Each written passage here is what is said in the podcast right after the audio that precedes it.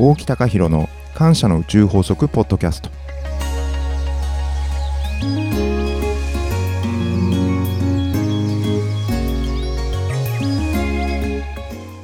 この番組はミッションナビゲーター大木隆弘が本来の自分になるための感謝の宇宙法則をお伝えする番組です。今回も皆さんのサポーターとして桜木香織さんとともにお送りいたします。はい始まりました。は沖さん。い前回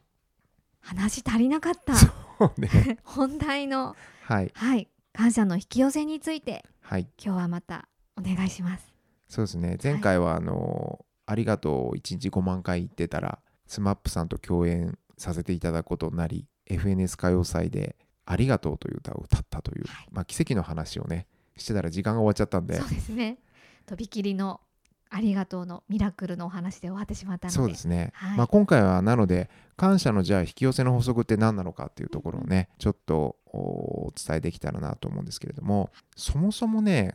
感謝って何なのっていうところがすごく僕大事だと思っていてうん。感謝とは何か。何か。大事ですね。うん、なんかその「ありがとう」とか感謝っていうのは何かっていうのって僕はなんか全ての物事を定義とかしっかりとなんかこう言語化するのがすごく好きで、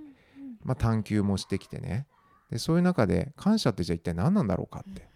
なんかふわっとしてるじゃないですか。ふわっとしてます。うん、よく感謝大切とうん。か、子供の頃から聞きますけど改めて何って言われるとんって止まるとそうですよね。ころありますね。まあ実は引き寄せの法則っていうとスピリチュアルの界隈ではとエイブラハムっていう宇宙存在と、まあ、バシャールっていう宇宙存在と、まあ、この辺りは結構有名なんですよね。うん。だから多分引き寄せの法則っていう本を手に取った方って大体その辺りは詳しい方もいるんですけどはい。僕は両方の本もいろいろ読ませてもらっていてでそのバシャールの本かな読んだ時にはい。感謝ってこういうことなんだよみたいなところが結構衝撃で。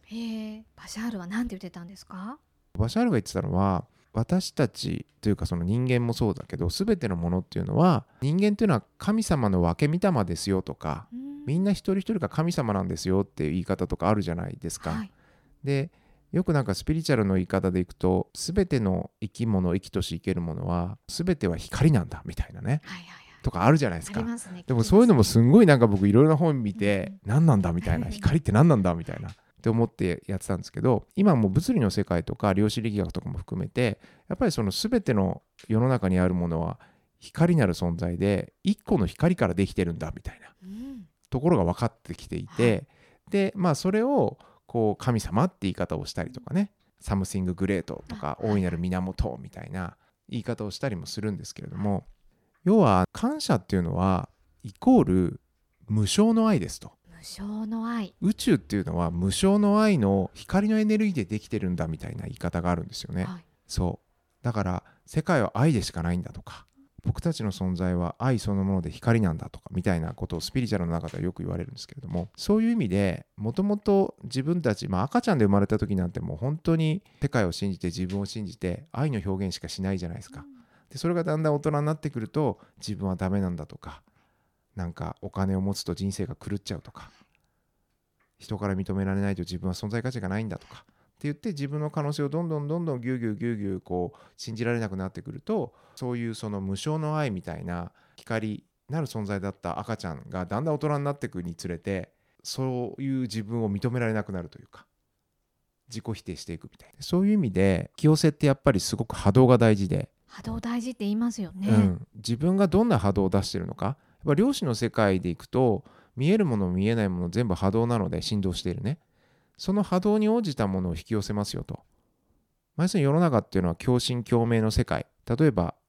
420Hz の音差があったとしてそれを振動させると距離が離れたところの音差。これが 420Hz で同じだと距離が離れてるのに片方を振動させると片方が共振共鳴して振動するんですよね。距離関係ないんですね関係ない。関係ないですよね。じゃあ沖さんもしはい。違う周波数はい一個でも違ったらそれって共鳴しない。しないんですか？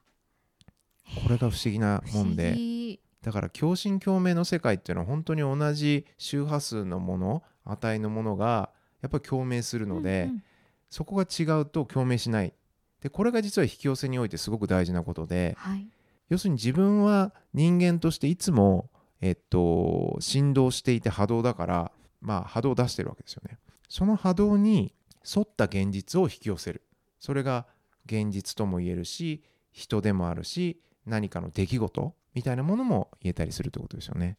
なので、そのあたりの、えっと、波動を高めていくことがすごく大事になった時に、そのじゃあ高い波動の一番最高領域っていうのは無償の愛とか、もう制限の愛制限のない愛って言われていてその無償の愛の領域の中でも一番高い波動のところに感謝があるって。感謝めちゃくちゃ高い高いんですって。ね波動が。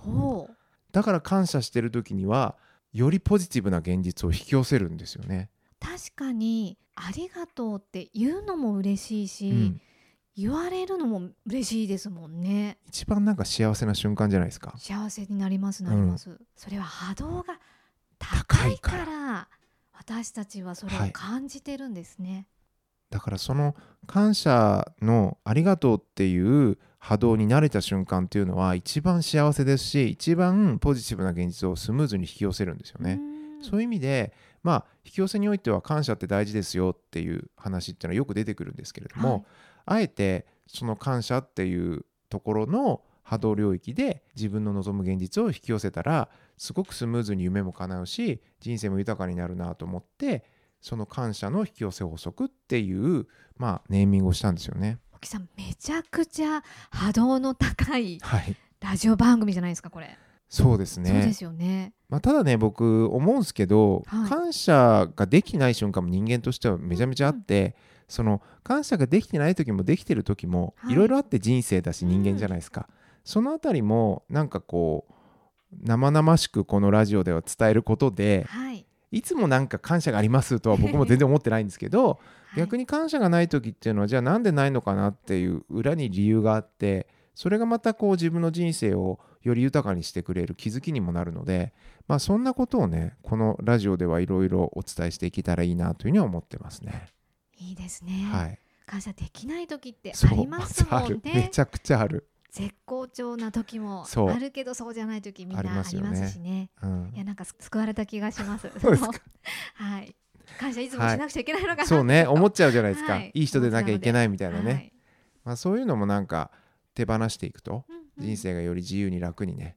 まあ、結果的にその感謝できる時間が増えるっていう感じが僕はするのでいいですね。感謝できる時間が増えるってめちゃくちゃ充実してるし、そうですね。いいですね。増やしていきたい、ですよね。はい。はい、ということでまあ今回ねちょっとあの感謝の宇宙法則は何かって言われたらまあそんなようなところなのかなって。無償の愛でありそうです光でねあり、そうですね。はい、大事ですね、そのあたりがねすごく大事なのかなって、うん、すごく思います。はいはい、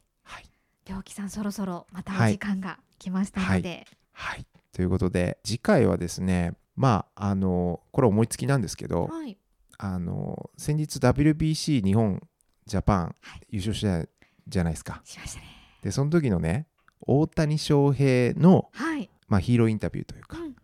あそこにその感謝っていうキーワードが出てきたんですよ。彼がなんであれだけの成功して豊かでいるのかっていうところにやっぱりその感謝っていうキーワードがあやっぱりあるんだなっていうのをその時すごく思って興奮したんですよね。まあ、その辺のちょっと気づきというかその辺をちょっと次回シェアしたいなというふうに思います。皆さん興味があるはい、内容だと思うので、そうですね。はい、楽しみですね。はい、ということでまた次回をお楽しみに。今日もありがとうございました。はい、ありがとうございました。